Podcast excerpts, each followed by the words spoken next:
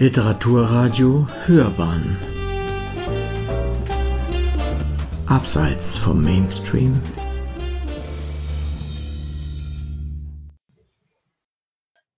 Ich lese aus meinem dritten Gedichtband Besser nicht warten auf King Tide, der soeben im Axel Dielmann Verlag erschienen ist.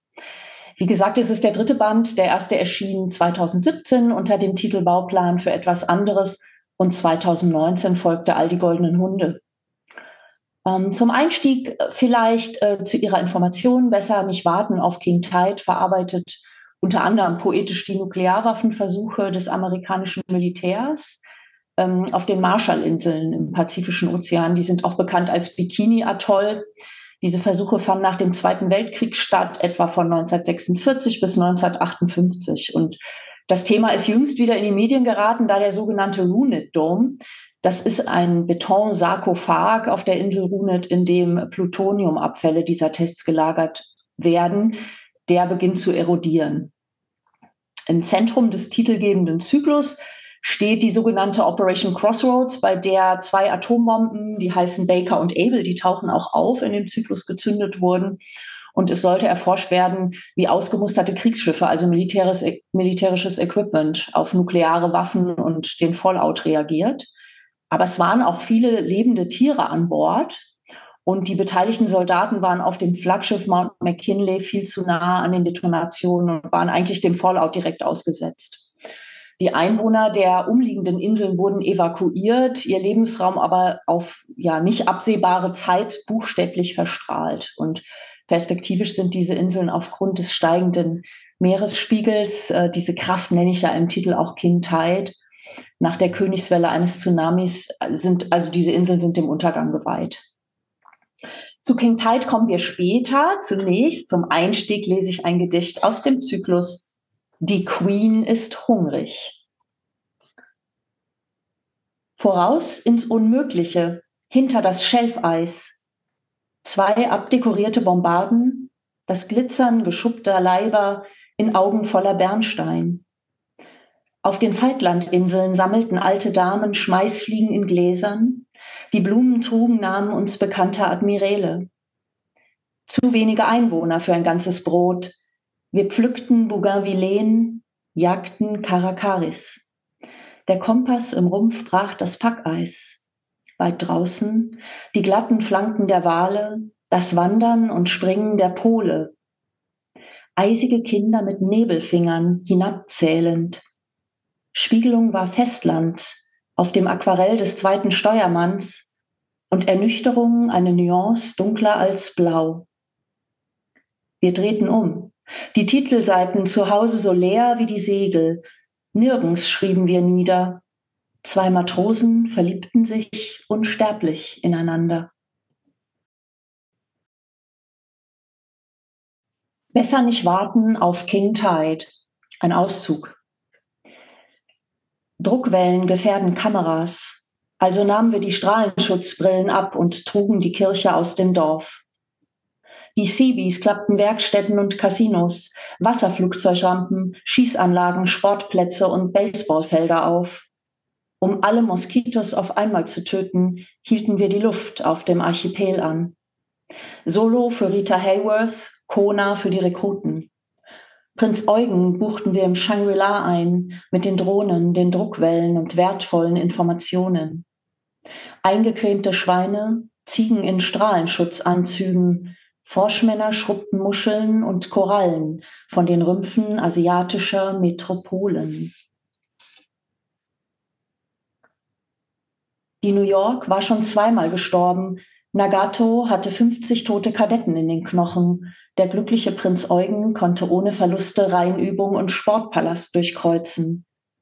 Doch Cerberus nahm ihm 60 Marineinfanteristen. Den Prinzen hatte man den Alliierten abgeschwatzt, Kopf oder Zahl. Eugen wird Abel überstehen. Bakers Atem bläht seine Segel zur Havarie. Die New York seufzt in die Wellen. Lenzpumpen verstummen. Das Sinken der genieteten Kolosse hat begonnen, so langsam wie King Tide sein Atoll verdaut.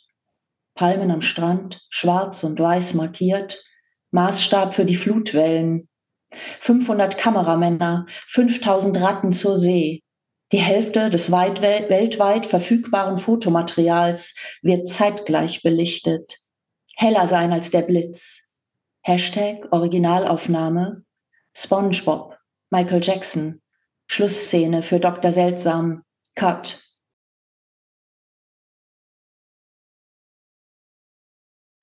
Pilotfish, Skipjack und Apogon hinterließen nur Luftblasen und Ölflecke an der Wasseroberfläche. Ruderanlagen, Antriebswellen abgerissen. Arkansas mit aufgerissenem Rumpf kopfüber auf Grund. Explosionszentrum Gilliam. Saratoga Heck voran auf Grund. Nevada Nummer 32. Prinz Eugen im Schlepp nach Quayerlein, kentert in den Morgenstunden, Reparatur wegen Kontamination nicht möglich. Unbemerkt. Nagato kenterte Tage später in der Nacht. LCT 1114 kentert durch Explosionen versenkt. New York und ein Löschboot versuchte sie mit kontaminiertem Wasser abzuwaschen und Nevada Pensacola schwer beschädigt. Fallon und Gasconade auf den Strand geschleppt zwölf Zielschiffe wieder in Dienst gestellt und bemannt. Die Unrettbaren zwischen 1946 und 48 vor Bikini, Kwajalein und Hawaii versenkt.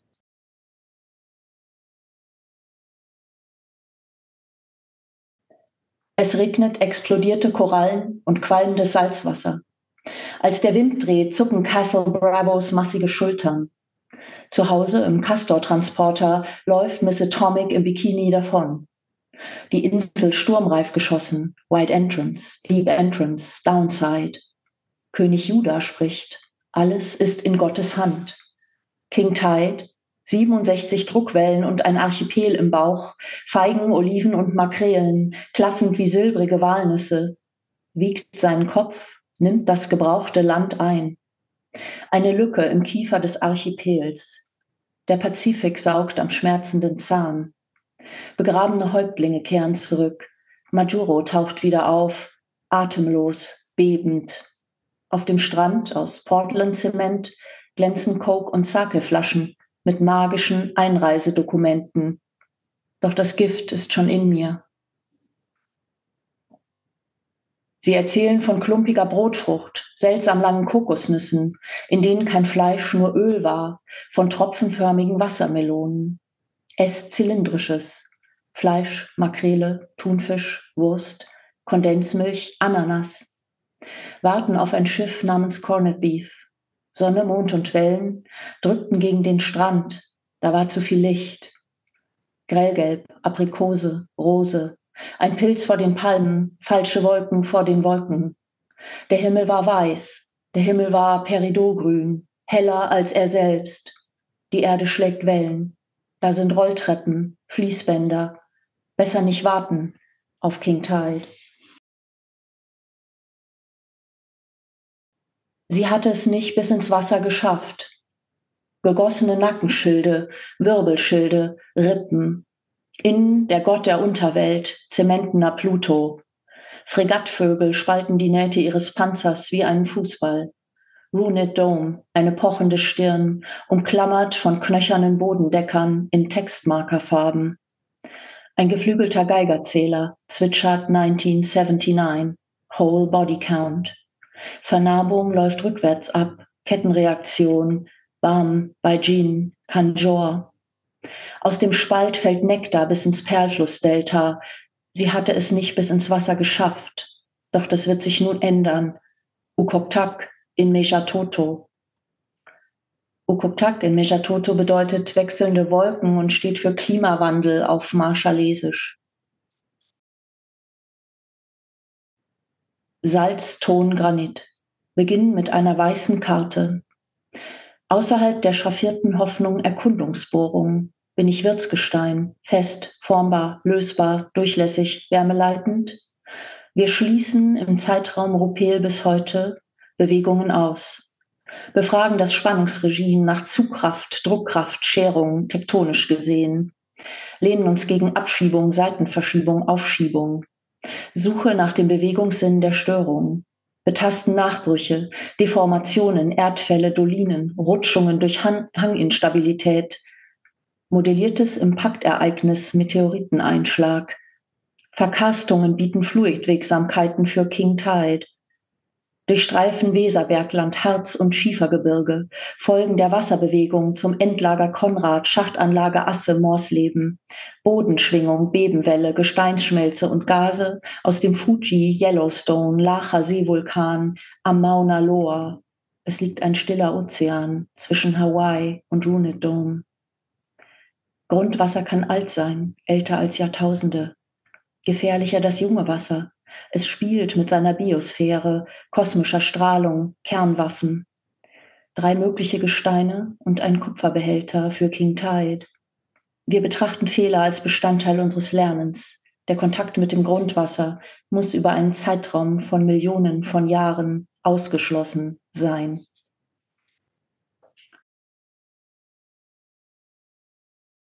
Das war King Tide in weiten Teilen. Jetzt würde ich gerne zwei englische Gedichte lesen aus dem Zyklus Dark Knight, Special Tasks and the Desperate Boxer.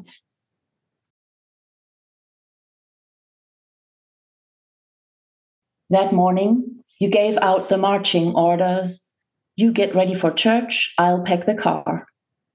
How everything took our course We were relatives, yes. I always wanted to be next to you. If we tipped, then at least in the same direction. We ran full and the horizon against sea level, my face therefore asymmetrical, life a Gaussian normal distribution.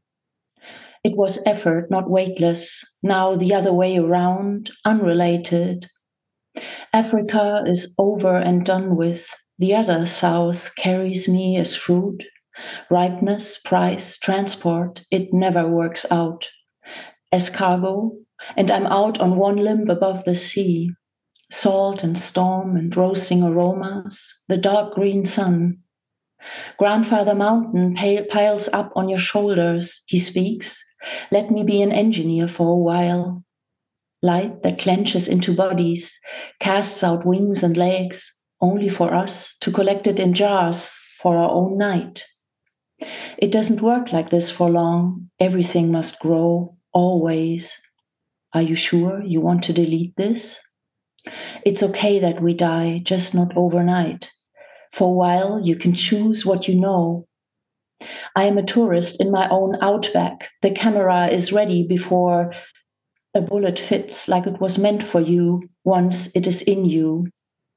For the time being, I'm writing away from my sorrow against the pure doctrine.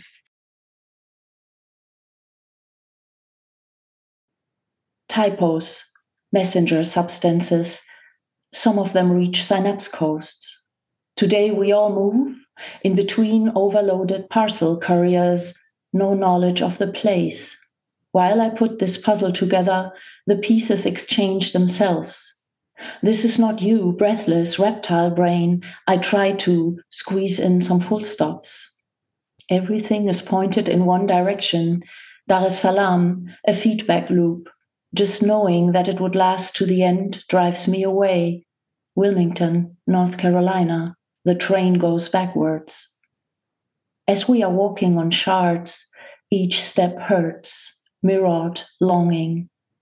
You beam at me incessantly and take my words with you. Leave me behind with this foreign language derailed. The bed in my head follows a sonar. I am a trap, precisely. I believe that I think you don't need me. We are headed to Inuitok, our first hurricane season. It is said that the cockroaches will survive even this heartbreak. There's a preference for bathrooms with no daylight. The water types messages on my skin. Tell me about your however. You know I will understand. And if you are sweet, I will share my addictions. The three sided water. If only I had a. Jetzt lese ich ein paar Gedichte aus dem Zyklus. Wir können nun Telekinese Random Play. Vielleicht wärst du nur auf der Durchreise. zwischen der Null und dem Sonnenaufgang, die zweite Hälfte der Nacht. Was will man damit anfangen auf dem Dorf? Ein Anfang. Keine neutralen Böden nach Ladenschluss. Nur ein Niemandsland, die Wildnis. Ich kann dich nicht umarmen mit all den gestaunten Bauklötzen. Wir sind bedeutsam. Entweder wir stehen uns zu nah oder kriegen Angst oder Frühstück. Bleib doch. Es gibt Erinnerungen an Orte. Die Aufnahmen waren dort. Du schickst mir Kopien deiner Zeit. Wir haben auch geredet. Es ist Tennis, du musst hinterher schauen. Wir streiten uns sequenziell, also nicht miteinander. Gesetze des Folgens. Ich antworte nur mit Drink im Mund. Du kannst mich nicht unterbrechen, nur stumm schalten. Vorbewusste Sendung. Wir waren uns sicher, wir beschreiben Gespräche. Doch die Gespräche beschreiben uns. Wer bist du? Wir können nun Telekinese. Deine Worte schlagen den Dorfplatz ein. Es leuchtet auf. Du bist zurück. Wir treffen uns vor der Bäckerei, Frontalzusammenstoß. Die Airbags aus Smalltalk platzten auf zwischen uns. Oberflächliche Verletzung. Fast hätten sich die Schultern gestreift. Wir hätten einander umkreiselt. Ein Tanzunfall, ein Unfalltanz, Schwindel. Du hättest mich aufgefangen, reflexhaft, gleich wieder losgelassen als hättest du über Nacht das Schloss ausgewechselt. Fahrerflucht. Sehe dich vom Fenster aus, die Schritte-Einträge in die Agenda eng getaktet. Kein Bodengewinn, kein Spielraum. Ich habe Vorrat für bessere Zeiten. Bin ich Löwenzahn? Bin ich Orchidee? Ich habe Facettenaugen. Auf jedes fällt ein Schatten. Wir sind ein Mosaik aus Scherben, kaputt und schön. Die Fernwirkung hält ein Versprechen. Wenn die Vergangenheit uns einholt, kehrt auch die Jugend zurück. Kiste mit Aussparungen, Dreieck, Kreis, Quadrat.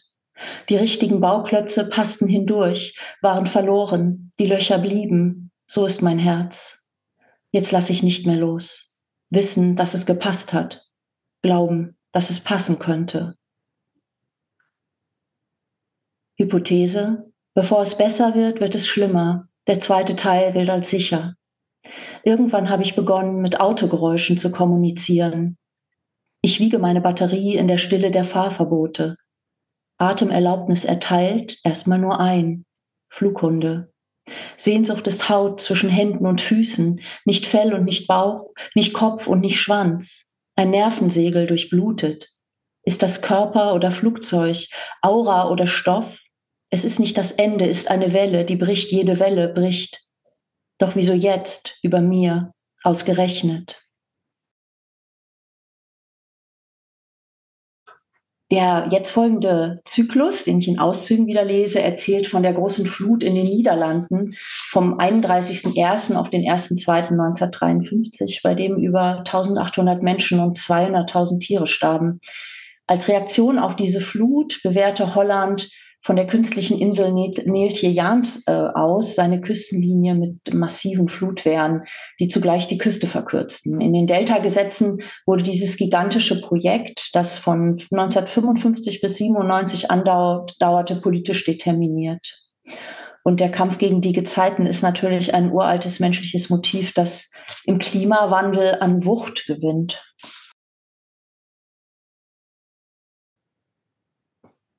Drei. Samstagnacht. Sonne und Mond ziehen die Wellen auf den Kamm eines beliebigen Sturms. Diese Welle ist gotisch, ein Kreuzgratgewölbe, innen hohl, eine Saugglocke. Springflut mit Klauen aus Gischt, krallt sich in den Strand, reißt Erde wie Fleisch aus der Böschung. Beim nächsten Brüllen schleudert die Welle den Deich ins Kirchenschiff. Eine geflutete Kommode, Schubladen treiben Kiel oben, all das sortierte, aufgetürmte, notwendige, angebaute, gepflegte, genährte, geblähte, organische taucht wieder auf. Eine Haut aus Dorf. Der Boden darunter ist abgestürzt, von knapp unter Normalnull in die Tiefe, dazwischen 15 Fuß, stehendes Gewässer. 4. Ebbe, Sonnenaufgang. Das Land steht an diesem Morgen nicht auf. Von hier aus keine Menschen in Sicht. Die Flut kommt jetzt sicherer als der Tag. Die zweite Welle steigt auf die erste, hebt die Dächer von den Wänden, Kartons aus Wellpappe, leer. Ein Land ohne Berge, auf Augenhöhe mit der See. Das Wasser kommt von überall. Der Dike break door. Der Ramp hat die Strandpromenade und das Grand Hotel behalten. Der Skipper von de Twege Bröders steuert sein Boot in den Deichbruch. Ein Dorf in einer Seifenblase zwischen zwei Atemzügen. Per Telex an die Behörden. Vor Dordrecht sinken Gleise auf Grund. 5. Das Funkgerät ein garkeliges Schülerprojekt. Es ist nichts mehr da, über das berichtet werden könnte. Sprechen rettet. Der Kurzwellenamateur beschwört ein rohes Ei, dreht Regler, verdrahtet Stecker, richtet Antennen aus, senden, lauschen. In Lombardia knistern Bodenwellen, niederdeutsche Silben aus dem Küchenfenster. Die Frau wendet den Kopf zum Haus, wischt die feuchten Hände an der Schürze ab, öffnet den Mund. Adriano Celentano fällt ihr ins Wort, beschwichtigend. Non succederà più. Sie lässt das Laken für einen Moment auf der Melodie flattern. XXXCQ, True Received, FCM, Cheerio. Befestigt bunte Wäscheklammern an der Leine zwischen den Zypressen.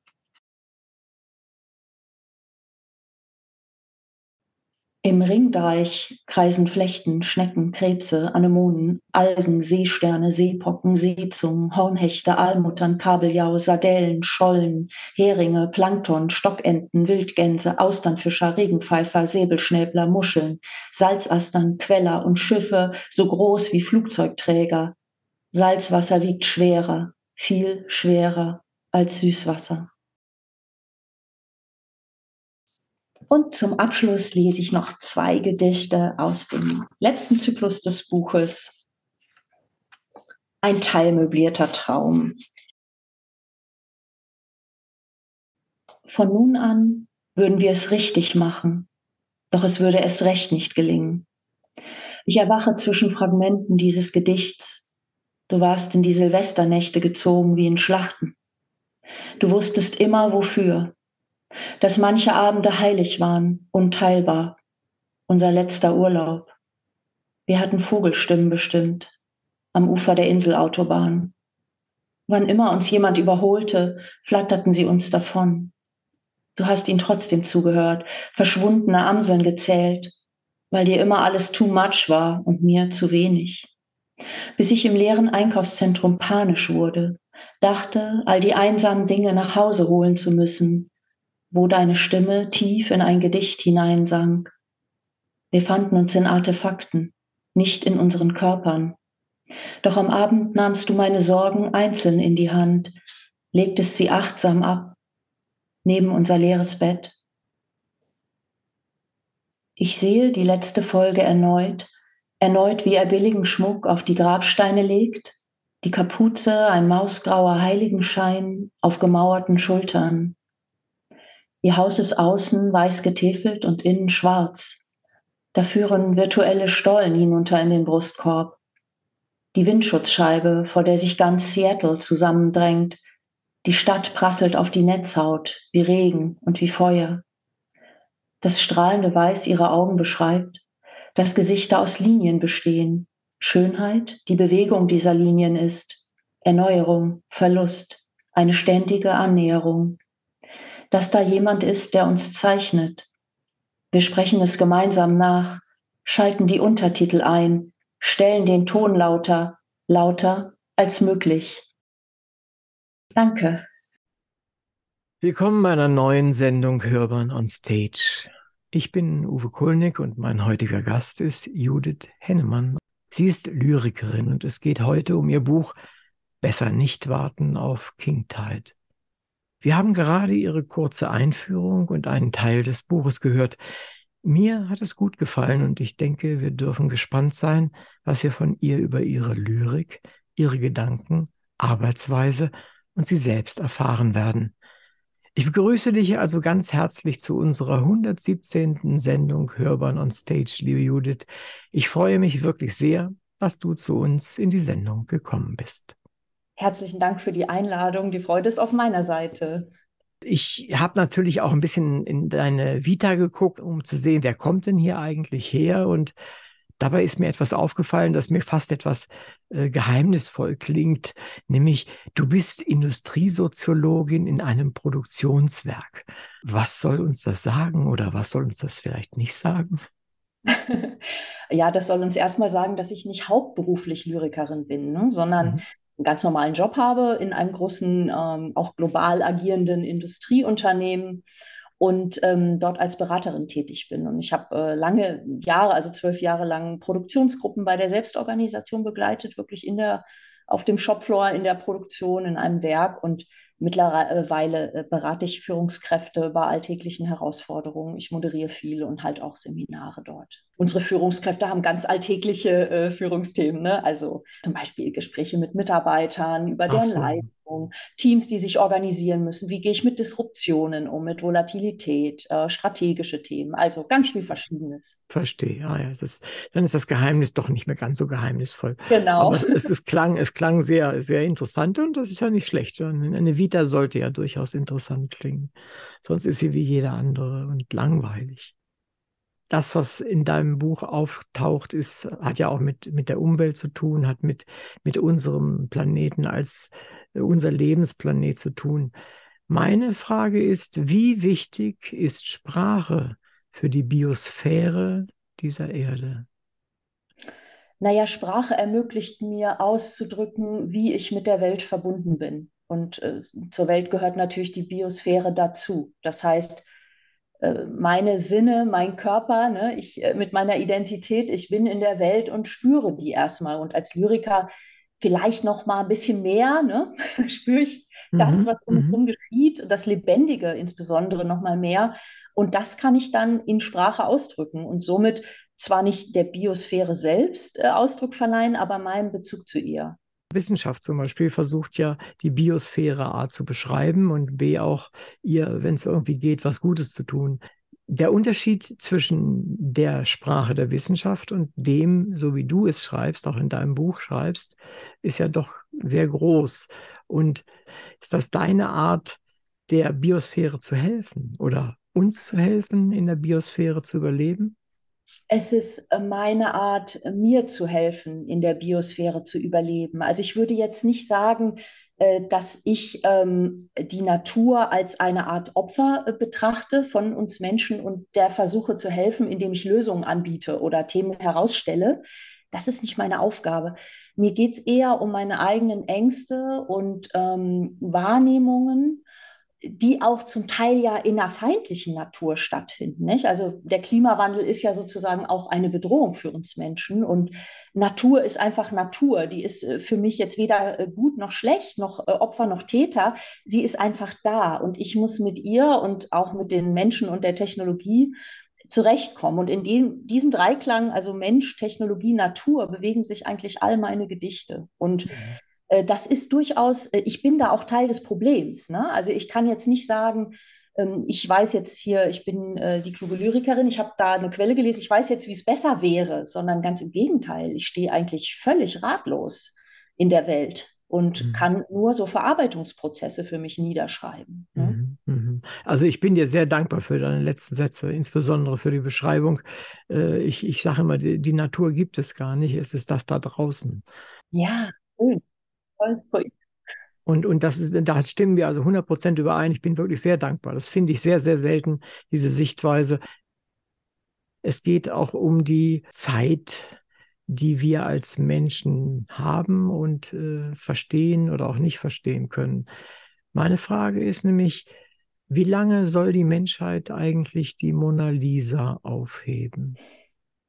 Mhm. Ach, ich weiß nicht. Ich denke, die Dinge, diese Dinge regeln sich schon. Ne? Also die Mona Lisa ist jetzt erstmal da, mhm. das ist gut. Ähm, sie ist für mich als Kunstwerk autonom. Ne? Also ich bin der Ansicht, dass die Mona Lisa als Kunstwerk nicht unbedingt ähm, ähm, den Menschen braucht, um da zu sein. Ne? Sie ist ja schon geschaffen worden. Und auch, mhm. dass der Mensch nicht unbedingt über ihre Bedeutsamkeit entscheidet. Sie ist einfach da für mich auch. Ne? Und ähm, wenn, wenn sie irgendwann äh, abhanden kommt, wie auch immer, ne? auf, auf welche Art auch immer, das ist zum Beispiel etwas, was ihr dann widerfährt. Aber ähm, ich, ich glaube nicht, dass es sozusagen so eine Art bürokratische ähm, ja, Entscheidung darüber äh, gibt, wie mit einem Kunstwerk verfahren wird. Ne? Da sind Kunstwerke ja auch, mhm. Taleb würde sagen, antifragil. Ne? Die ähm, würdest ja auch, wenn du ein Kunstwerk mhm. verbietest mhm. oder zensierst oder so, äh, dann wird es ja noch spannender. Ne? Also äh, das heißt, das Kunstwerk hat so eine Identität ja, ja, für sich. Ne? Die ist auch ein Stück weit von jetzt mhm. den Menschen, finde ich, unabhängig, ne? von deren Entscheidung unabhängig. Wir legen aber ganz viele Dinge an, als würden wir sie für immer und ewig anlegen. Und das geht, trifft ja auch so ein bisschen zu zum, äh, in Bezug auf das Bikini-Atoll, was du ja angesprochen hast. Wir tun so, als ob das, was wir da machen, wir auch nur, auch nur annähernd kalkulieren könnten über unsere mhm. Lebenszeit hinweg. Und das können wir allein schon nicht, egal worum es geht. Mhm. Aber wir tun so.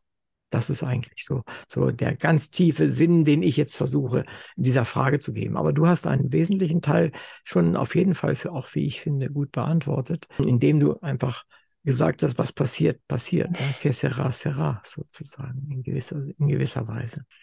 Ich möchte nochmal auf dein erstes Buch eingehen, ohne inhaltlich darauf einzugehen. Ich kenne es auch leider nicht. Aber wie ist deine heutige Sicht auf die Texte aus deinem ersten Buch? Hat sich da was verändert? Ja, ich würde es natürlich heute so nicht mehr schreiben, weil ähm, als ich äh, Bauplan, als ich den Bauplan äh, veröffentlicht habe, da war ganz viel angestautes Gedicht da. Ne? Also ich hatte viele Jahre nicht geschrieben. Ich habe ja schon als Kind Gedichte geschrieben, habe dann lange aufgehört, ne, in meinen, habe irgendwie mich aufs Arbeiten konzentriert und hatte auch keinen Austausch mit anderen Lyrikern. Ich kannte auch niemanden, der schrieb und habe dann einfach auch ganz lange nicht mehr geschrieben. Und als ich aber wieder anfang, da fing, da kam irgendwie alles auf einmal. Und ich habe natürlich auch erstmal über die Welt geschrieben, in der ich mich direkt befinde. Ne? Also die Indust in, hochindustrialisiertes ähm, Wirtschafts äh, Wirtschaftssegment, ne? in dem also viel entfremdete Arbeit auch stattfindet, viel Managementphilosophie ähm, versprachlicht wird. Und genau dort habe ich auch angesetzt, bei Digitalisierung, bei Produktionsumfeldern, ne? die zu beschreiben die, die Prozesse der Produktion zu beschreiben. Das war damals fast so ein bisschen Unique Selling Point. Das gab es nicht so oft, ne? dass man so direkt ähm, Industriegedichte, habe ich die genannt früher, dass man, dass man sowas las oder schrieb. Mhm. Und ist ja noch gar nicht so lange her, 2017, kommt mir vor, als wäre das, als wäre das ewig her. Aber davon musste ich mich erstmal freischreiben. Mhm. Ne? Und ähm, das ist mir ganz gut gelungen. Und der zweite Band, ähm, der war dann schon mehr die Suche nach wirklich der poetischen Identität oder dem poetischen Subjekt. Also was ist eigentlich die Perspektive, von der aus ich schreibe? Hm? Wer bin ich eigentlich als poetisches Wesen? Wenn du arbeitest und du sagst jetzt, ähm, passt jetzt doch etwas eben eher auch auf den poetischen Anteil auf, wie schreibst du das dann? Sprudelt es aus dir heraus und dann steht es da und es bleibt im Wesentlichen da? Oder suchst du tatsächlich auch alternativ Vokabeln oder neue Worte oder also Neologismen? Das ist komplett verschieden. Also es gibt so Gelegenheitsgedichte, ne? ich nenne die immer ein Euro-Gedichte, die fallen dir so in Schoß. Ne? Da gibt es irgendwo einen Funken, der zündet ja. und dann schreibst du so ein kleines zackiges Gedicht und das sitzt vielleicht auch auf dem ersten Wurf ne, und ist vielleicht auch relativ einfach. Und dann gibt es aber Themen jetzt wie King Tide, ähm, wo man wirklich recherchieren muss. Also wo man auch versuchen muss zu verstehen, wo, also wo man auch einen gewissen Respekt vor dem Thema mitbringen muss ne, und eine gewisse ähm, Demut vor dem Thema und genau überlegen muss, ähm, wie formuliere ich das, ähm, jetzt ohne dass es sozusagen moralistisch klingt oder ähm, bewertend oder ich sozusagen ja vorgebe, ich wüsste es, wie es, wie es, wie es besser zu laufen hätte oder so. Ne? Und da muss man dann schon achtsam sein, dass man nicht zu stark auch so persönliche Botschaften da verarbeitet. Und natürlich spielt die Form eine Riesenrolle, also Zeilenlänge, Klang, Rhythmus. Ne? Was ist das überhaupt für ein Sprachmaterial? Also wenn du jetzt zum Beispiel ähm, in King Tide äh, in den Zyklus schaust, ist da ja ganz viel militärische Sprache drin. Also zum Beispiel die Bomben heißen eigentlich alle, die, die haben so Namen wie äh, Rose oder Olive ne? oder ähm, also Walnuss oder so. Und das sind eigentlich ja aus der Natur entlehnte Begriffe und ich nehme jetzt erstmal das Material, was ich vorfinde, ne, immer. Also wenn ich ein Thema habe, nehme ich eigentlich die Sprache, das Sprachmaterial, was da schon ist. Deswegen klingt ein Industriegedicht bei mir immer so ein bisschen zackig und ein Liebesgedicht würde jetzt viel sanfter klingen, viel fragender, ne? viel ja, suchender möglicherweise mhm. auch. Und ja, man merkte ja auch, dass du äh, die Gedichte, die du zum Schluss gelesen hast, äh, waren ja deutlich anders auch in, in ihrer ganzen Art als das, was du mit, womit du begonnen hast, logischerweise. Ja, und so sucht das Gedicht sich auch dann seine Form und seine Sprache. Und das ist, das kann ein Prozess sein, der dauert eine halbe Stunde. Und es kann ein Prozess sein, der dauert eine Woche. Aber länger dauert es bei mir in der Regel nicht. Also mhm. ne, eine Woche kann man schon mhm. rechnen, wenn es mhm. ein längerer Zyklus ist und danach bist du aber auch platt dann. Also wenn du zehn Gedichte am Stück geschrieben hast, wie jetzt bei den Delta-Gesetzen oder King Tide, dann und mit Recherche und allem Pipapo, ja, das ist körperliche Arbeit, würde ich mal sagen. Mhm. Na, das glaube ich wohl, ja. Du hast ja gerade mit dem, was du in 2017 geschrieben hast, recht viel Erfolg auch gehabt. Du hast es ja eben angedeutet. Du wurdest ja unter den vier Lyrikdebüts des Jahres 2017 äh, mit ausgesucht und äh, das sind ja Erfolge, die, die einem sehr zu Pass kommen und die, die einem auch gefallen in der Regel. Aber was hat es mit dir und auch mit deinem Schreiben gemacht? Hat es dich gepusht? Hat es dich äh, gebremst? Hat es dich, ja, was auch immer? Was, was war es für dich? Wie kam das für das dich? Das ist eine, eine gute und eine schwer zu beantwortende Frage, weil ich da immer ganz zwiebespalten bin. Also ich freue mich total über jede Aufmerksamkeit für die Texte, das ist klar. Aber ähm, ich muss auch sagen, dass ich mit meinem Job in der Industrie dass es viel einfacher ist, Anerkennung und Wertschätzung für den Aufwand oder die Leistung, die man bringt, zu bekommen, als in der Literaturszene. Und das muss man einfach wissen. Es gibt wenig Ressourcen und es gibt ganz viele Leute, die gut schreiben, sehr gut schreiben.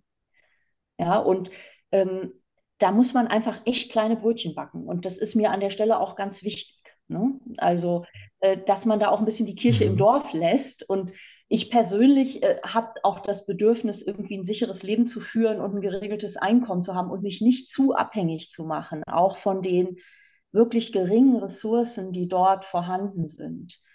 Weil ich glaube auch, dass einem das nicht gut tut, wenn man sich davon zu abhängig macht. Das klingt jetzt ein bisschen trivial, ne? Ähm, aber du, nein, man nein, muss halt nicht, einfach wissen, nicht. die Chancen, dass du einen großen Lyrik Preis gewinnst oder so. Das muss und darf immer eine Vision und ein Traum sein. Das finde ich ganz wichtig. Für mich zum Beispiel das Tollste von der Welt, dass ich jetzt schon mehr, also einige Jahre im Jahrbuch der Lyrik vertreten bin. Ne? Und das ist ganz toll für mich. Mhm. Aber du mhm. kannst da echt nicht drauf bauen. Das ist wirklich noch viel prekärer als jeder Job in der, in der freien Wirtschaft oder so. Ne? Und Deswegen Vorsicht. Mhm. Ne? Also ich habe höchsten Respekt vor allen, die sich dem aussetzen mit all ihrer Existenz. Und ich könnte das nicht. Also das wäre mir zu prekär. Ich kenne Menschen, die, die müssen schreiben, um zurechtzukommen mit, mit der Welt und mit ihrem Innenleben. Ähm, bei mir ist das nicht ganz so. Ne? Ich ähm, habe da vielleicht mich auch zu früh von mhm. abgewandt, aber ich kenne wirklich Leute, die müssen schreiben, die können nicht anders. Wenn die ein paar Wochen nicht geschrieben haben, geht es mhm. ihnen schlecht, weil das so auch Verarbeitungsprozesse sind. Ne? Und das hat, glaube ich, auch mit einer hohen Sensitivität zu tun und so. Also das, das ist dann schon existenziell und die gibt es immer noch. Ne? Die gibt es immer noch, ja. Und äh, es ist keinerlei Gewehr, dass dann auch irgendwie ja. eine Art Erfolg dabei rauskommt. Ja. Das ist, gibt es einfach nicht. Und äh, aber mm, nichtsdestotrotz ist es unheimlich schön, dass so viele Menschen sich äh, mit dem Schreiben beschäftigen und auch, auch gerade was Lyrik angeht. Äh, die Münchner Szene, die kenne ich so ein bisschen, weil ich mhm. ab und mhm. zu hier was aufnehme. Also sie sind auch mit einer großen Begeisterung dabei und äh, da kriegt man alle möglichen Arten von, von Lyrik zu hören. Äh, und das ist ich, ich finde es immer schön, wenn, wenn ich die Begeisterung in den Augen der Personen sehe, die das dann vortragen und, und auch die zuhören teilweise. Und das äh, finde ich ist einfach auch eine, eine, Bereicherung des Lebens. Und deswegen sollte man es einfach tun. Und erst recht, wenn man so schöne Sachen macht und interessante macht wie du. Mhm. Springen wir mal in dein Buch rein.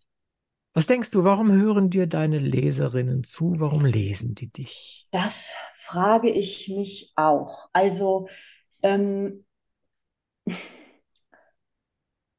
das, hat, das ist eigentlich eine sehr gute Frage. Ich weiß das nicht, Uwe.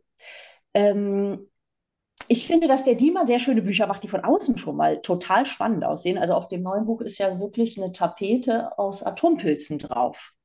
Das, ja, also ja, will man das wirklich ja. grausam, ich weiß nicht. Äh, Und das Bikini Atoll auch, also ein Strand ne, von ähm, ja, ja, ja, ja, genau. Das ist, man muss schon genauer hingucken und wissen, um was das Buch, von, ja. wovon das Buch auch handelt. Ja, ja. Und ich finde schon, dass die Bücher, also meine alle drei, irgendwie neugierig machen von dem, wie sie außen aussehen. Ne? Aber wieso lese ich ein Buch? Der mhm, mhm. Kurt Dravert hat ja, hat ja gesagt, also im ersten Satz entsteht ein Vertrag mit dem Leser. Ja, du liest den ersten Satz und ja. da entscheidest du, will ich das, will ich das hören? Jetzt muss ich mal selber gucken in King Tide, was ist der erste Satz? Ich mache es gerade auf. Wasser badende Kokosnusskrabben, naja Gott. Ist jetzt nicht der, ist jetzt nicht der Knaller, ne? Also im Also mich Ach hast so, du ja, damit, ja, ja. ne? Als also, Biologen also, okay, hast du mich damit. Glück gehabt, ne? Aber äh, also das äh, weiß ich nicht, ob das jetzt schon, äh, ob das bei mir schon gezogen hätte selber jetzt. Ne? Ich guck mal in das. Raumanzüge finde ich viel besser. Das erste Buch zog mich schon wieder um, dieses Mal mit ihm. Rein End, blauer Rasen und wir klammerten. Wäsche. Das ist doch viel, das ist doch eigentlich mhm, besser, ne? Mhm. Da ist, ja. da, ist, da ist Action, ja. Dies ist ja einfach nur eine Aufzählung und das andere, da das, ist schon Action das, drin, ja, schon richtig. Der neue Band ist vielleicht ein bisschen verkopfter manchmal, ne? So, also ein äh, bisschen mehr mit, mhm. ähm, mit Abstand und ähm, das erste war schon so richtig ähm, in die Vollen. Ja, jetzt aber wirklich zum Buch als solchen, äh, nämlich zum Inhalt. Äh, du hast uns schon ein, in der Einführung so ein bisschen was gesagt, wie du darauf gekommen bist, äh, dich mit den Atomwaffentests im Bikini-Atoll zu beschäftigen, weil eben dieser Dom anfängt brüchig zu werden und das Ganze mit dem steigenden Wasserspiegel der Meere auch zu tun hat und das gerade in, in unsere äh, gegenwärtige Aufmerksamkeit gefallen ist. Aber nichtsdestotrotz ist das immer noch ein Weg äh, von so einer Zeitungsmeldung oder einer Internetmeldung zu einem ähm, wichtigen Kapitel, ersten mhm. Kapitel deines Buches. Wie, wie, wie was ist passiert, mhm. damit du das machen musstest also, oder wenn, wolltest? Wenn der, die Leser, äh, die Hörer, die jetzt die deine Sendung hören, wenn die mal im Internet diesen Lunit Dome googeln, dann sehen die halt Fotos von diesem Sarkophag.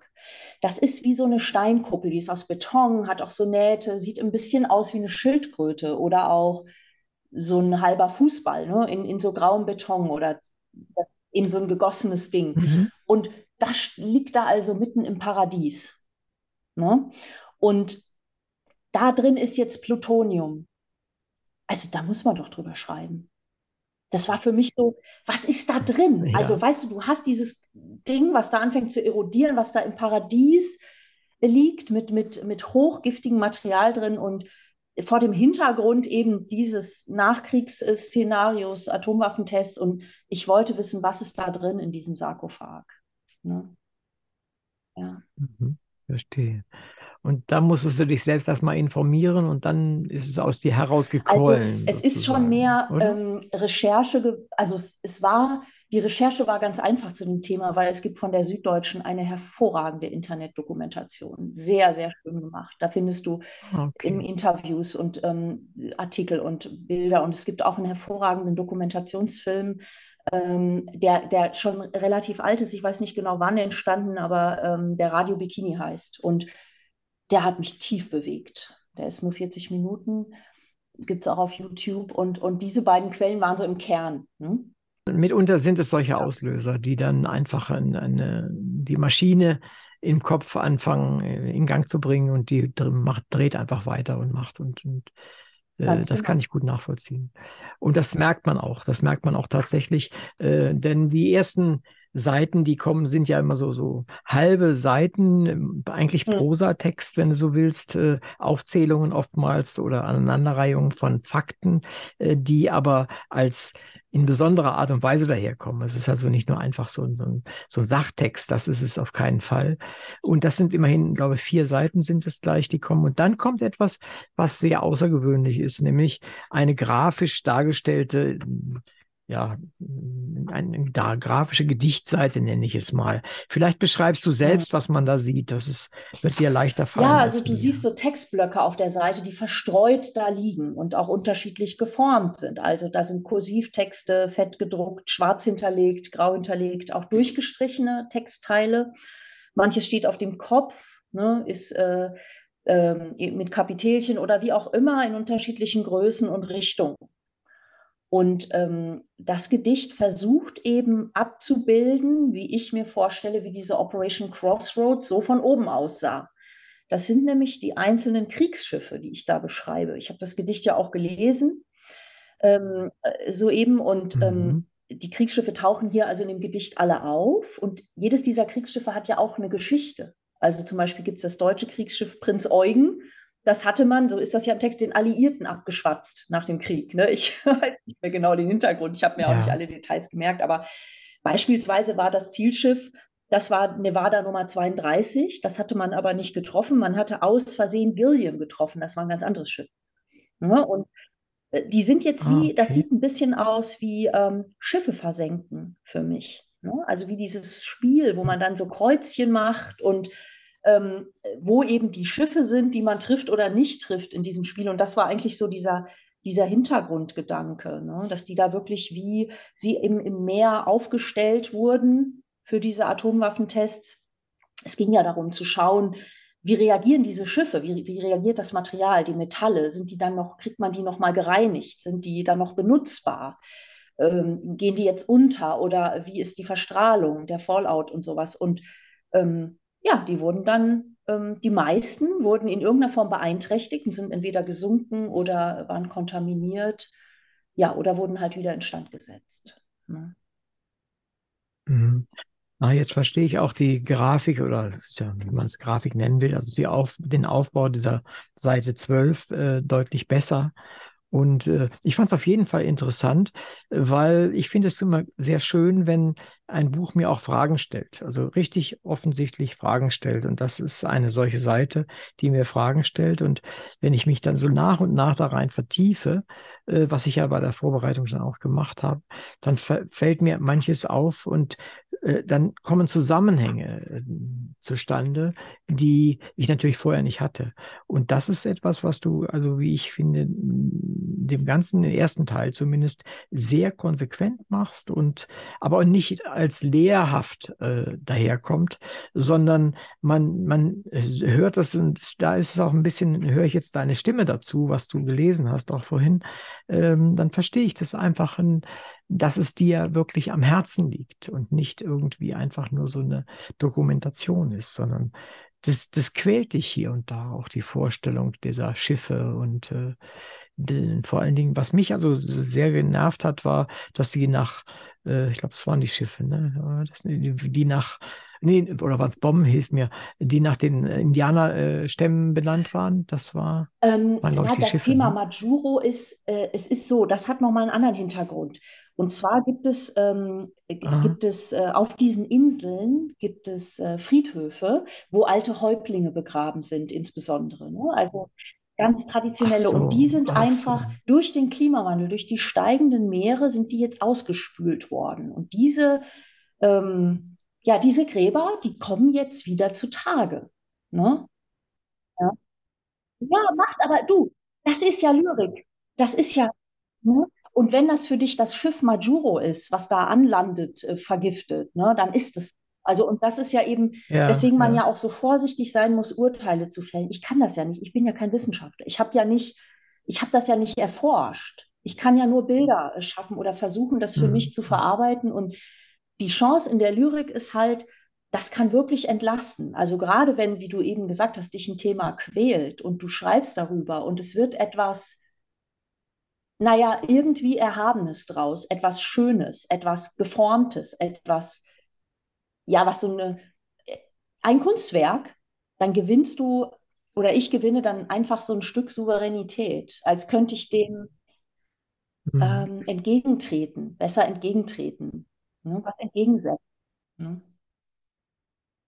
Ja, und vor allen Dingen kannst du sie auch, auch also kannst, kannst du deine, deine inneren Zustände, äh, wenn man es so nennen will, auch ausdrücken. Das ist, äh, ja auch ganz wichtig. Wir können mit unserer Sprache tatsächlich ja Dinge darstellen, die dann obendrein auch noch Kunst sein können. Das ja, ist schön. Gut gesagt, ja.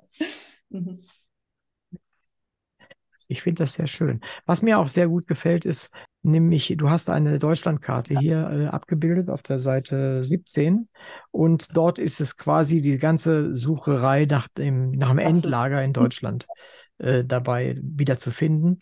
Finde ich sehr interessant, weil natürlich dort auch auftaucht die Asse und, ähm, und ich komme ja aus Wolfenbüttel. Also bei mir ist dieses äh, Zwischenlager, was jetzt mittlerweile ja endgültig zum Endlager geworden ist, weil man es gar nicht mehr rauskriegt, äh, in, in der Asse. Die ist äh, ein paar Steinwürfe entfernt mhm. von dort, wo ich wohnte. Ich bin damit also sozusagen aufgewachsen. Das gibt es ja schon ja. ewig. Ja, also diese, diese äh, Asse-Geschichte und äh, Schacht Konrad zum mhm. Beispiel, das meinte ich in Salzgitter.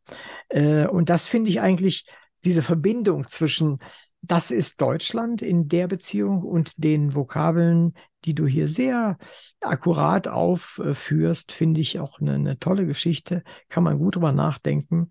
Und äh, das ist wirklich äh, eine interessante Geschichte. Und das Ganze noch auch noch verbindest mit King Tide, die letztendlich ja nur eine Form von Naturereignis ist, die wir auf der Erde zu erwarten haben, wenn wir um lange mhm, Zeiträume genau. reden. Und weißt du, das Gedicht ähm, Drei mögliche Gesteine und ein Kupferbehälter, was eben diese in dieser Deutschlandkarte stattfindet, das ist ja, das ist ja im Prinzip gar ja. nicht von mir, das ist ja überwiegend gemeißelt, nämlich aus dem Zwischenbericht zur Endlagersuche der 400 Seiten umfasst, den ja. ich jetzt nicht komplett gelesen habe, bewahre, aber eben so quer gelesen und da bleibst du an diesen tollen geologischen Begriffen hängen.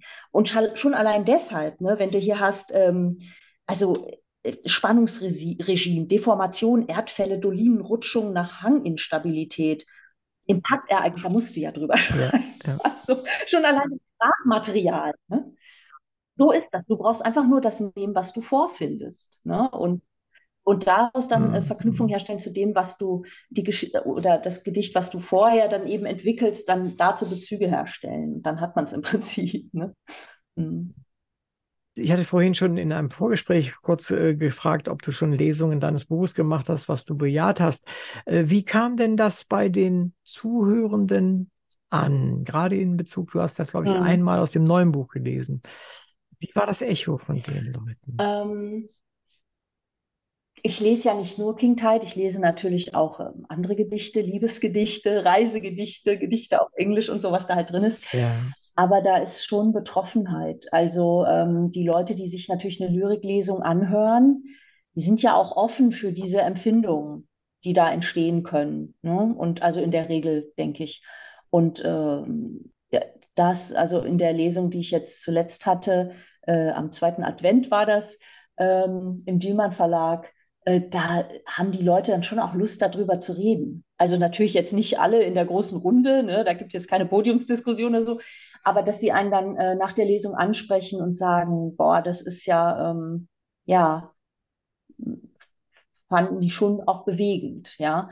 Aber das sind dann so Einzelne. Ne? Was dann in den Köpfen insgesamt vorgeht, weiß ich natürlich nicht. Man meint dann immer die Atmosphäre zu spüren, aber ich weiß das nicht. Da kann auch natürlich Widerstand kommen, dass man jetzt konfrontiert wird mit sowas. Ne? Oder auch ganz viele Menschen, und ich verstehe das gut, die das gern verstehen würden, was ich da erzähle, und dann aber das Gefühl haben, der Dichter hat ja so einen Wissensvorsprung und dann entsteht so ein Gefälle zum Leser, ne? dass man denkt, der Dichter weiß ja, worüber er da schreibt mhm. und der Leser weiß es nicht und das ist eigentlich unfair.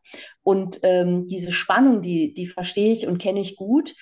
Ähm, ich hoffe halt, dass die Leser es erstmal einfach nur wirken lassen oder die Hörer und es nicht gleich verstehen müssen, wollen müssen. Ne? Aber natürlich ist der Wunsch bei mhm, vielen da zu wissen, was ist da jetzt der Hintergrund und wo kommt es genau her und ähm, auch die Begrifflichkeiten, ne? was, äh, was stehen da für Quellen und Inhalte dahinter. Ich glaube, das gibt es auch häufig, ja. Mhm. Aber es ist doch schön, wenn, wenn man nicht nur unterhält, sondern ein Signal, dass ich sie bewegt habe. Dann bin ich immer ganz glücklich. Also dann ist, ist, ist das äh, ein Echo, das ich verursacht habe, als hm. derjenige, der es geschrieben hat. Ich nehme an, dass es, es geht. Ja, und trotzdem, ich bin ja voller Demut, ne, wenn ich dir zuhöre.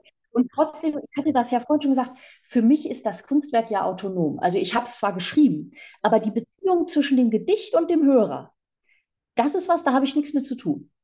Wenn der jetzt, jetzt stell dir vor, der hat mal irgendwas, der war vielleicht da auf dem Bikini-Atoll und der denkt vielleicht, ach Gott, da war ich schwimmen, Mensch, ja. Und ähm, das war ja toll an dem Tag und Mensch, die Sonne auf den Wellen und so. Und das denkt er vielleicht. Das hat ja gar nichts mit dem zu tun, was ich geschrieben habe. Aber wie wunderbar, ne? dass der, und das ist ja das Tolle an der Lyrik, an Literatur sowieso, an Kunst auch, dass der ja seine eigene Beziehung mit dem Kunstwerk hat. Und ähm, das finde ich so schön. Aber du hast natürlich recht, am Ende habe ich es geschrieben und, und jede positive Reaktion, äh, gerade wenn sie emotional ist, ähm, das ist natürlich toll, ne? Kann man so ein bisschen sich auch von ernähren als, als Autor dann. Wir, wir alle sind ja glücklich, wenn wir zumindest nicht abgelehnt werden, sagen wir es mal so bescheiden, sondern wenn Dinge, die wir gemacht haben, auch anderen Menschen etwas bedeuten. Und das finde ich ist eine schöne Sache. Ich kann mich zum Beispiel an, an Lesungen erinnern, dann kommt äh, Jahre später kommt da jemand wieder mal zu einer Lesung oder trifft mich sonst wo und sagt, also, also wissen Sie, wissen Sie, diese Geschichte, die, die Sie damals gelesen haben, die ist, die ist so toll, die war so wahnsinnig, die kann ich bis heute nicht vergessen. Und ich frage dann, welche Geschichte meinen Sie denn? Ne? Und dann, ja, äh, also ich weiß gar nicht mehr so genau, aber das hat mich dermaßen umgehauen und dann erzählt er noch ein bisschen was und dann versuche ich herauszukriegen, was er denn meint. Und dann, ah, wissen Sie, das mit diesem Elefanten, das mit diesem Elefanten, das war so heftig und ich konnte das gar nicht vergessen. Dann oh, weiß ich, welche Geschichte er meint, ja. Und dann denke ich mir, das reicht mir hin. Das ja. reicht mir völlig hin, weil ich wollte damals mit dieser Geschichte nichts anderes tun, als Verständnis für die Situation mit einem Elefanten in einer gefährlichen Situation mhm. schildern. Mehr wollte ich gar nicht. Und äh, äh, das, man muss das nicht mehr erklären können. Der muss nicht irgendwann in einem Jahr oder zwei Jahren muss man nicht mehr hingehen und sagen, ja, das war bei Bikini Atoll und das hieß so und so. Und so. Nein, aber wenn dieser, wenn dieser, dieser Dunst dessen, was du dort vorgetragen hast, wenn das äh, in, in, in der Richtung, die du eigentlich auch hast, nämlich bedenklich, das machen Menschen und tun das sozusagen auf dieser Welt. Wenn das ankommt, ist das doch ein Riesenerfolg. also das heißt, manche Leser können sich auch in deine Texte verlieben oder Hörer, aber weißt du, was mich noch mehr erfreut ist, wenn ich morgens aufwache und ich habe gestern Abend einen Text geschrieben, ne, ein Gedicht. Ich wache morgens auf und ich nehme das zur Hand und freue mich schon drauf, es wieder zu lesen und dann bin ich verliebt in den Text. Das hält nicht ewig, aber du bist ja für eine kurze Zeit verliebt in deinen Text und das ist das für mich das schönste Gefühl. Also das ist ja wie, ich glaube, ich habe leider keine Kinder, aber ich glaube, wenn Eltern ihre Kinder manchmal angucken und denken, das habe ich gemacht, Wahnsinn, ne? Also wo kam das her? Ne? Ja, ja, ja, ja. Das, das, das ist doch toll. Also ich finde das auch schön. Du als Biologe wisst es besser, ne? aber irgendwie der Gene ne? und wie ist es bei der Lyrik? Du ne. bist halt verliebt und ähm, das hält natürlich nicht ewig, vor allem wenn es dann produziert ist und gelesen und auseinandergenommen ne? oder so. Aber äh, ja, das ist halt das Schönste für mich, ne? wenn ich das. Aber du hast völlig recht wir müssen das ja auch mögen, um Gottes Willen, was wir da, was wir da machen. Sonst, wenn wir es noch nicht mal mögen, mein Gott. Es sei denn, es ist so ein Entlastungsschreiben. Das gibt es ja auch, hatten wir ja vorhin schon mal ganz kurz angesprochen. Menschen, die das, die Dinge schreiben müssen, damit, weil sie sonst im Häkchen gar nicht überleben oder sowas. Also zum Thema äh, Verarbeitungsgedichte ähm, das sind komischerweise gar nicht die, die mir unangenehm sind. Ich habe im ersten Buch ein ganzes Kapitel über eine persönliche Krise geschrieben. Ich pfeife auf die intellektuelle Würde der Melancholie, heißt das. Ich könnte mhm. das heute so nicht mehr schreiben. Ich finde das schon wahnsinnig nah an mir dran und auch sehr, fühle mich sehr nackt in diesen Texten. Aber viel schlimmer finde ich die, die ich dann kitschig finde hinterher. Stell dir vor, du bist frisch verliebt und schreibst darüber. Ne? Ganz schlimm. Kann man sich nicht mehr anschauen. Oder, also irgendwie nach dieser Krise war ich dann in so einer salbungsvollen, ähm, in so einer salbungsvollen Stimmung, ne, wo ich dann irgendwie äh, wie so überall äh, diese, diese göttlichen Funken gesehen habe oder Strahlen, ne? Und ähm, also da musste man dann, da musste man dann mhm. drüber schreiben. Das ist oft viel schlimmer. Die echten Krisengedichte, die finde ich ehrlich gesagt richtig kraftvoll. Ne? Äh, weil die sind auch so, ja, ja, ja. Ähm, äh, die sind manchmal nicht so geschmeidig, die sind einfach ähm, sehr roh auch oft, ne? Und das gefällt mir eigentlich an, gefällt mir persönlich gut, ne? Also bei, bei eigenen Texten, aber auch bei Texten von anderen und ja, aber das ist eben, was man auch so aushalten kann. Ne? Es, man hat auch, also ich fange fast die mit spitzen mhm. Fingern an, diese Krisengedichte äh, von mir selbst. Ne? Das, und von anderen auch, wenn du jetzt Trakel oder sowas liest, ne? die dann wirklich auch zum Teil Soldaten im Ja, Krieg und klar. also das ist schon, das ist schon sehr kraftvoll. Ne? Ja, und das ist aber, ist, ist aber auch nicht, nicht äh, unverständlich. Es ist im Gegenteil ziemlich klar. Wenn dir jemand heftig auf den Fuß tritt, dann schreist du und sagst Ja. nicht, au. Ja.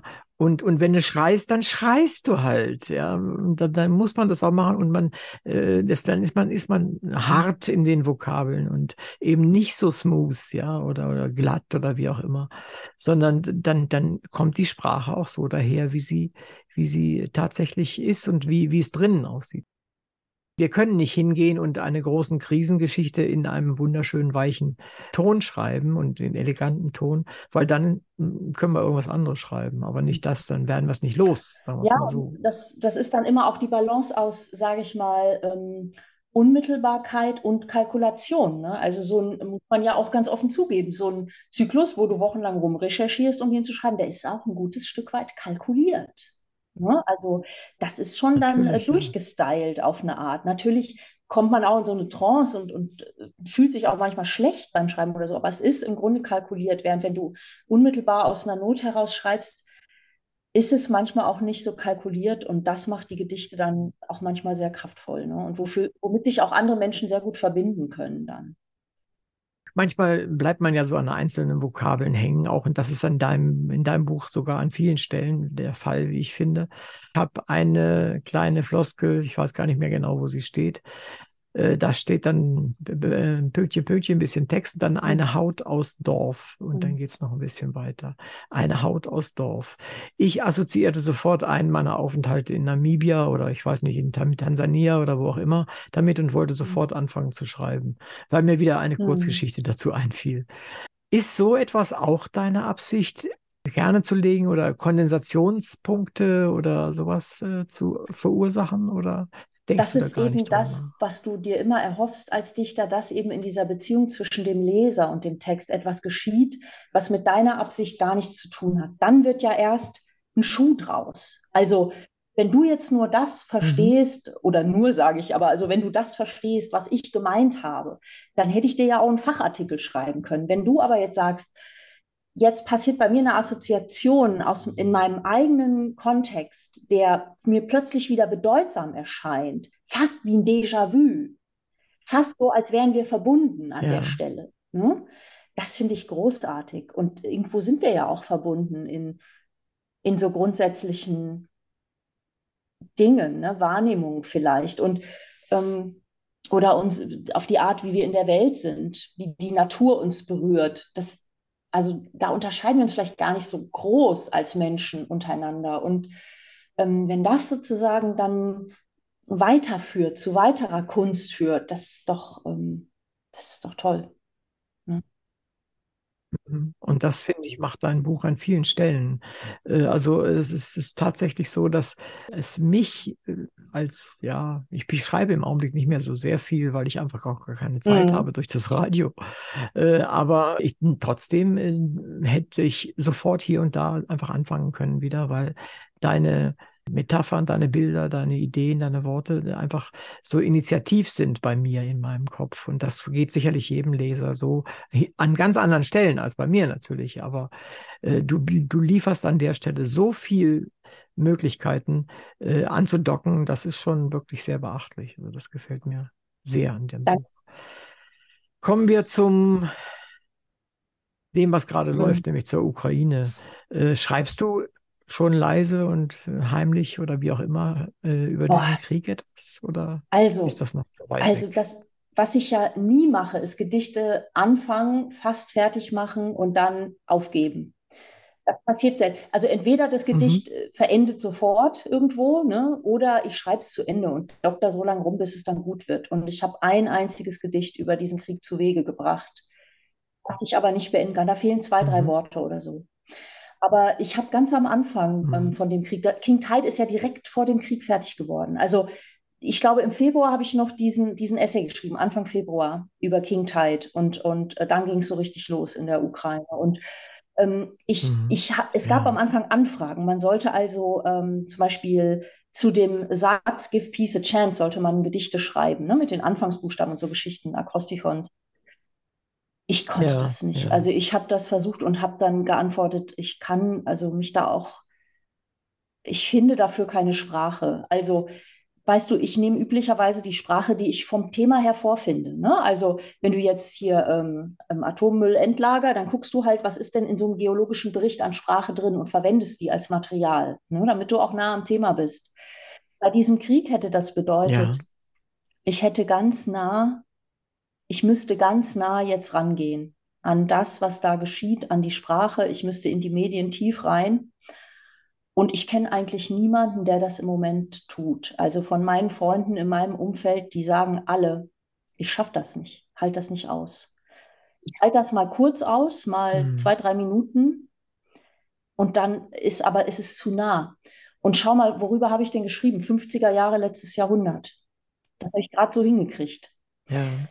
Ich habe den Fehler gemacht, ähm, es ist interessant, während Corona sofort über Corona zu schreiben. Ist eigentlich auch, ich bin damit ganz zufrieden, was da entstanden ist. Aber das muss man überhaupt gar nicht machen. Weißt du, es, es geht ja nicht darum, ich muss da ja nicht drüber schreiben. Ähm, ich kann vielleicht Mhm. möglicherweise irgendwann drüber schreiben, aber ich, also ich kann, ich habe keine Sprache dafür. Wie stark müsste diese Sprache sein, Uwe? Also wie mächtig müsste diese Sprache sein, um diesem Krieg was entgegenzusetzen? Jetzt ist ja permanent überall Krieg. Es ist halt einfach nur so unheimlich nah und so unheimlich für mich unerwartet und so unfassbar, macht einen so hilflos und machtlos. Und ich komme mit Sprache darüber im Moment nicht weg. Also ich habe das auch äh, von vielen anderen auch Ja. schon gehört, dass sie damit große Schwierigkeiten haben. Also ich denke, es wird für uns ist das eher was anderes. Also für mich wäre das eher der An Ansatz, äh, dass es geht um den Verlust des Friedens in unserer Umgebung. Das ist was anderes. Das ist genau der richtige Weg, weil du dann nicht in diesen Voyeurismus reinkommst, ne? dass du wirklich dann auch noch dir das Leid reinziehen musst. Ne? Also um das zu beschreiben. Und auf der anderen Seite, alles, was ich über mein eigenes Leiden daran schreiben kann, erscheint mir so Pille-Palle, ja, im Vergleich zu dem, was die und ist, ich habe es auch bei mir in der Firma, es wird ja so viel auch darüber gesprochen, wie schlecht es uns jetzt allen geht und wie schwer die Zeiten. Und dann denke ich, ja, das mag ja alles sein im Vergleich zu vielleicht vor ein paar Jahren, aber echt jetzt, ähm, wirklich? Also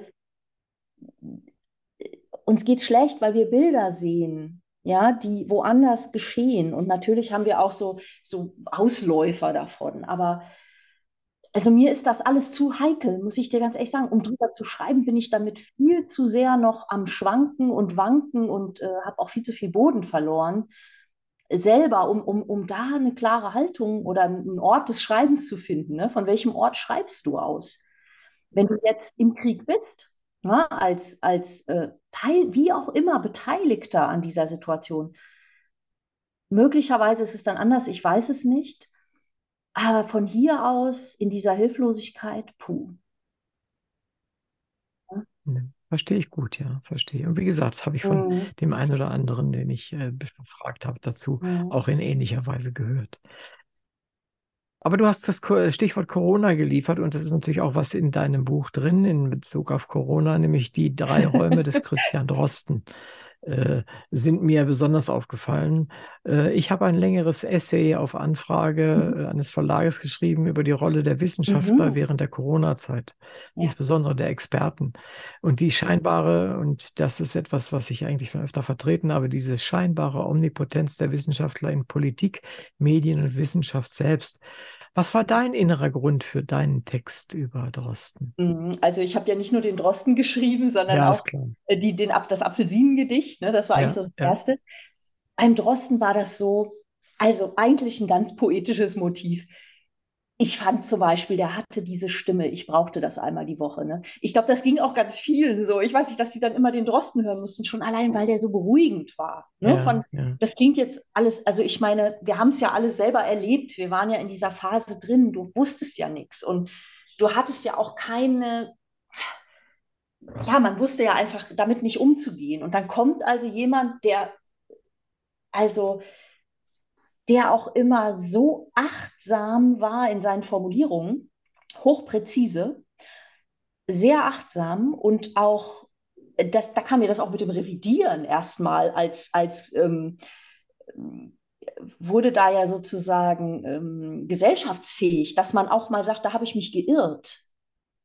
Das hat sich jetzt anders, es hat, konnte nicht verifiziert werden, das hat sich jetzt anders entwickelt, als wir das prognostiziert haben. Ne? Und neuere Studien zeigen, auch Studien an sich kritisch zu hinterfragen und ähm, diese, diese, also Wissenschaft neu kennenlernen über so eine Person, der Verantwortung übernimmt in dieser Situation. Aber mit einer ganz hohen, mit einem ganz hohen Rollenbewusstsein. Also du hörst schon, ich war ein Fan, ich bin, also er ist ja jetzt aus dem Rampenlicht auch erstmal verschwunden. Ich war damals ein Fan und habe das regelmäßig gehört, gar nicht so sehr, weil der mich, also ich, er wurde ja immer als sehr skeptisch auch beschrieben oder sehr schwarzmalerisch. Ich habe das gar nicht so wahrgenommen. Was mir noch aufgefallen ist, ist äh, in diesem Dark Knight-Bereich, da setzt du dich mit, ja, ich nenne es mal Muttersprache und Englisch äh, auseinander, beziehungsweise vice versa. Warum so viel Englisch? Hast du nicht Sorge, dass du dort LeserInnen bei verlierst? Ja, weißt du, so kannst du natürlich dein Schreiben nicht steuern. Also mit der Frage, will das jemand lesen? Ne? Also wenn ich das könnte, würde ich das gerne machen. Ne? Dann würde ich einen Bestseller schreiben, weil da wüsste ich ja, was die Leute genau lesen wollen. Ich habe das deshalb gemacht, weil ich aus beruflichen Gründen, auch aus privaten, äh, plötzlich überwiegend Englisch sprechen musste. Also mehr als Deutsch. Auch privat, aber überwiegend auch beruflich. So, und was passiert? Du fängst irgendwann an, Englisch zu denken. Da kommt, also du kannst da gar nichts gegen machen. Das heißt, ich will da jetzt keine Koketterie oder sowas, sondern es ging ja gar nicht mehr anders. Ich konnte äh, gar nicht mehr in Deutsch schreiben. Oder beziehungsweise gab es dann so ein Kauderwelsch Deutsch-Englisch. Ist ja auch in dem Buch ganz bewusst mit drin. Ne? Diese Übergänge, also wo du dann gar nicht mehr weißt, schreibe ich jetzt das deutsche Wort oder das englische und dann sind ja Mehrdeutigkeiten in der Lyrik, findest du in beiden Sprachen. Englisch ist eine unheimlich reiche Sprache. Ich bin auch immer noch total überfordert vom Schreiben auf Englisch. Aber es ging einfach gar nicht anders. Ne? Und äh, auch das ist eine Reise. Also da hast du jetzt nicht auch nicht gleich das englisch äh, perfekte Gedicht, ähm, das erste englische Gedicht, das mir übrigens ist, so ein kitschiges, unangenehmes, was ich geschrieben habe. Ich sage aber nicht welches, ist aber in dem Buch drin. aber ja, aber dann merkt man, huch, dieses Kauderwelsch gefällt mir eigentlich viel besser, weil das meine innere Verfassung zur Sprache und es ist ja eben mein einziges Mittel hier. Ne? Als Autorin ist die Sprache mein einziges Mittel und die habe ich verloren, nämlich die deutsche Sprache, weil mein Leben auf Englisch stattfand. Und das ist immer noch eine ganz schwierige Aufgabe für mich, ne? weil Deutsch ist ja meine Herzsprache, also darin drücke ich meine Gefühle sicherlich am treffendsten aus. Ähm, aber wenn du eine fremde Sprache sprichst, das erlaubt dir auch ein anderer Mensch zu sein. Ne? Also du bist dann an der Stelle, hast du neue Ausdrucksmöglichkeiten und die habe ich natürlich explorieren müssen, auch als Autorin. Ja, und allein die Qualität. Du bist ja auch sprachlich nicht auf dem Niveau, wo du vorher warst. Du fängst ja wieder von vorne an. Ja, aber ja, darum geht's doch, weißt du?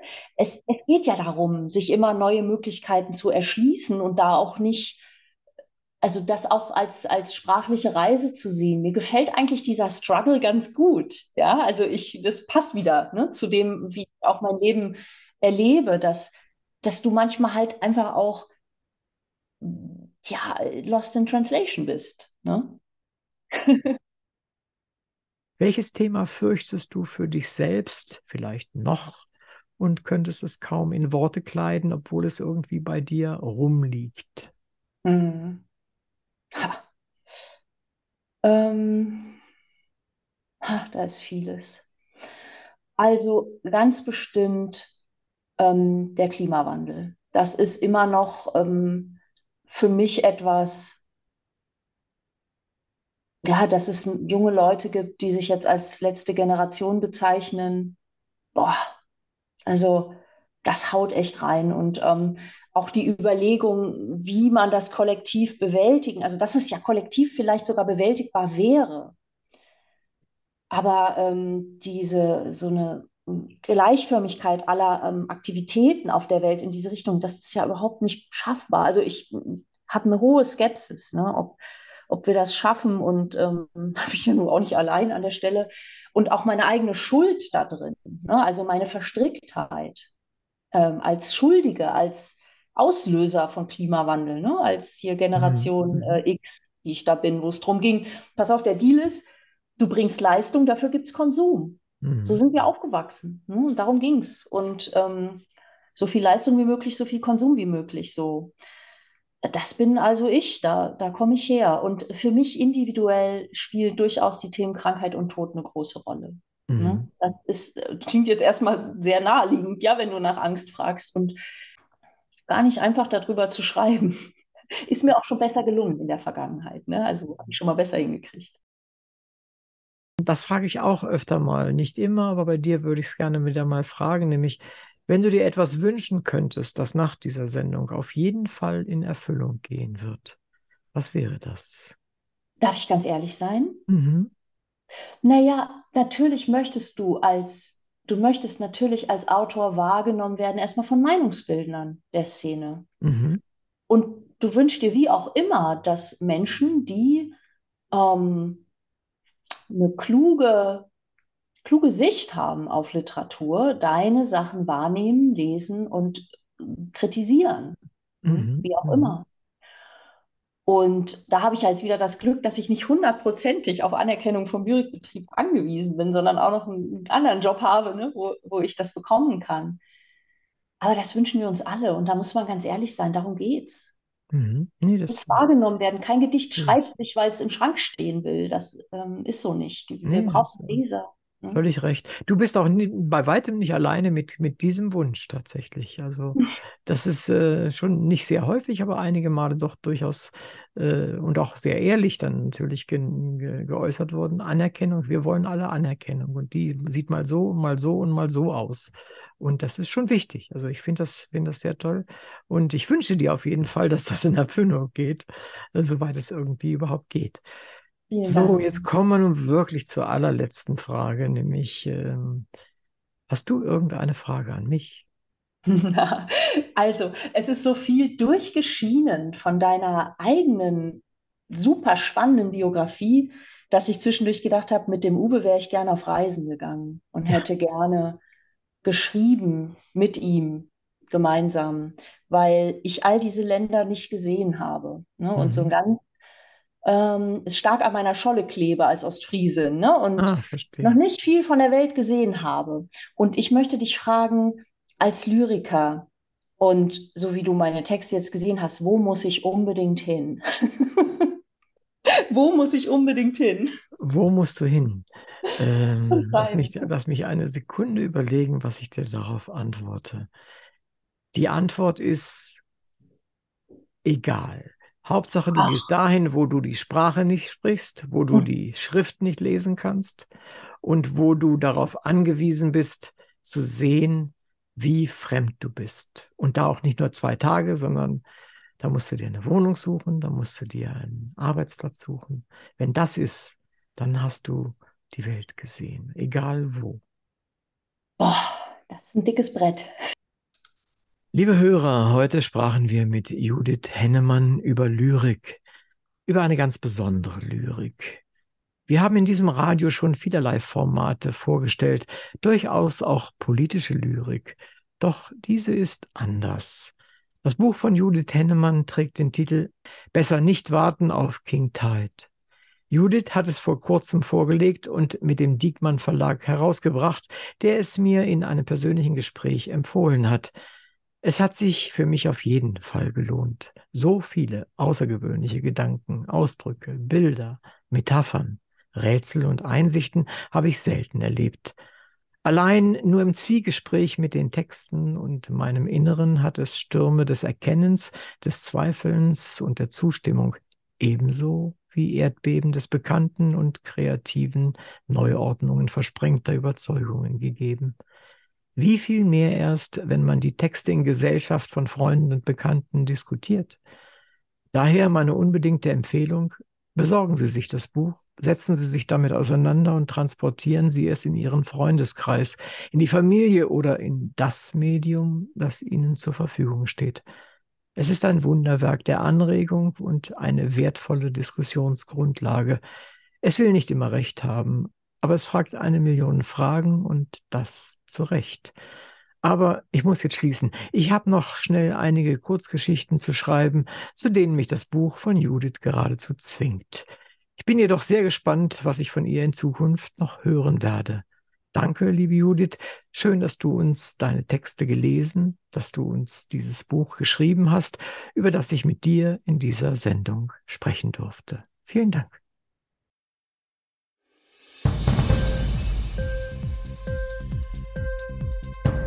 Dir die Sendung gefallen? Literatur pur, ja, das sind wir. Natürlich auch als Podcast. Hier kannst du unsere Podcasts hören. Anchor, Spotify, Apple Podcast, iTunes, Google Podcasts, radio.de und viele andere mehr.